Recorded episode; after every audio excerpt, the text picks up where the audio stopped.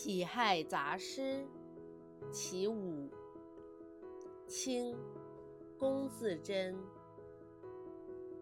浩荡离愁白日斜，迎鞭东至即天涯。落红不是无情物，化作春泥更护花。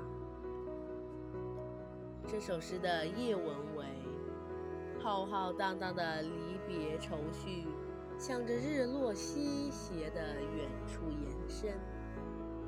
离开北京，马鞭向东一挥，感觉就是人在天涯一般。我辞官归乡，犹如从枝头上掉下来的落花。